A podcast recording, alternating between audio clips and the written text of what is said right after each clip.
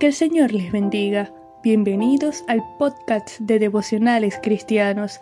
Estamos estudiando la serie Una carta de amor que edifica. Primera a los Corintios capítulo 3 versículos del 1 al 4 dicen, De manera que yo, hermanos, no pude hablaros como espirituales, sino como carnales, como a niños en Cristo, os a beber leche y no vianda, porque aún no erais capaces, ni sois capaces todavía, porque aún sois carnales, pues habiendo entre vosotros celos, contiendas y disensiones, ¿no sois carnales y andáis como hombres? Porque diciendo el uno yo ciertamente soy de Pablo y el otro yo soy de Apolos, ¿no sois carnales? El apóstol Pablo distingue de manera explícita el crecimiento espiritual del creyente aquellos que son espirituales, que ejercitados en la disciplina del espíritu, han alcanzado madurez y viven conforme a la mente de Cristo, de aquellos cristianos inmaduros que a pesar de haber experimentado el nuevo nacimiento, permanecen como niños en la fe. Pablo utiliza las etapas de crecimiento del ser humano para ilustrar el crecimiento espiritual. El bebé recién nacido necesita de leche para alimentarse. Sin embargo, un adulto necesita de alimentos sólidos, de una dieta balanceada. Asimismo ocurre con la vida espiritual. En el momento del nuevo nacimiento, se es un bebé espiritual que necesita de cuidados especiales para fortalecerse y crecer.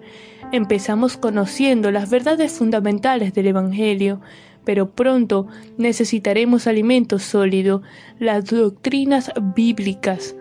Durante todo el proceso de crecimiento nuestro alimento es la palabra de Dios.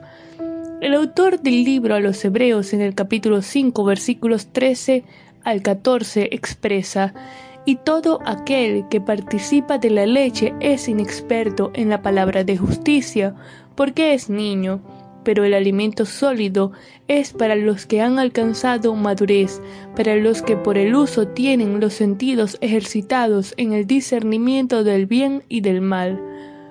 Los cristianos inmaduros son aquellos que aún viven o persisten en actitudes, costumbres, actividades de entretenimiento propios de los no creyentes, que llevan vidas permisivas ante el pecado, viven de lo que es atractivo a los sentidos, permiten que su naturaleza física actúe con total libertad, tal como un niño cuando tiene hambre o bien pide alimento o se levanta y busca en la despensa o en la nevera qué encuentra para saciar su apetito.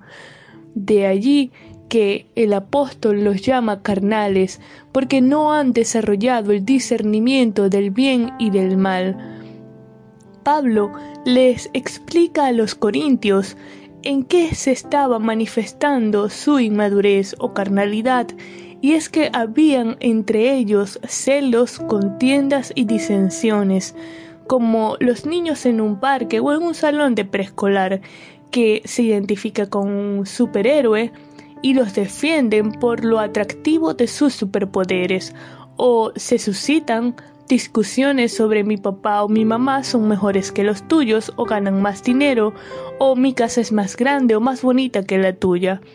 En esa condición se encontraba la iglesia en Corinto discutiendo si eran discípulos de Pablo, de Apolos o de Pedro. Y más que juzgar la condición de esta iglesia, deberíamos reflexionar sobre nuestra condición espiritual. ¿Aún somos niños espirituales? ¿Hemos buscado de manera intencional crecer espiritualmente escudriñando las escrituras con la guía del Espíritu? ¿Damos rienda suelta a nuestro temperamento? ¿Estamos siguiendo a líderes humanos, teniendo la mirada puesta en algún líder y no en Cristo? ¿Nos siguen atrayendo y persistimos en el entretenimiento, costumbres y actitudes mundanas?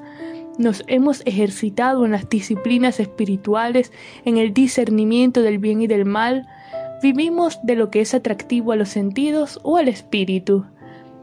En Efesios 4, versículos 22 al 24 dice, En cuanto a la pasada manera de vivir, despojaos del viejo hombre que está viciado conforme a los deseos engañosos, y renovaos en el espíritu de vuestra mente, y vestíos del nuevo hombre creado según Dios en la justicia y santidad de la verdad Busquemos de manera intencional crecer espiritualmente, escudriñando las escrituras, siendo favorables a la obra transformadora del Espíritu Santo en nuestras vidas, para perfeccionarnos hasta la estatura del varón perfecto, para presentarnos ante el Padre aprobados como obreros que no tienen de qué avergonzarse.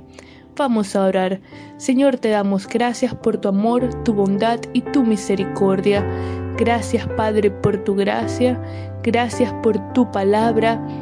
Pon en nosotros el querer como el hacer por tu buena voluntad para escudriñar tu palabra, para buscar tu rostro cada día, para crecer en el conocimiento tuyo con la guía del Espíritu Santo. Ayúdanos a ser intencionales, a ser favorables a la obra transformadora del Espíritu en nuestras vidas, a vivir en santidad, agradándote en todo, en agradecimiento por la obra que tú hiciste por nosotros, por la obra, por la redención, por la obra de Cristo en la cruz del Calvario. Ayúdanos a crecer espiritualmente. En el nombre de Jesús. Amén.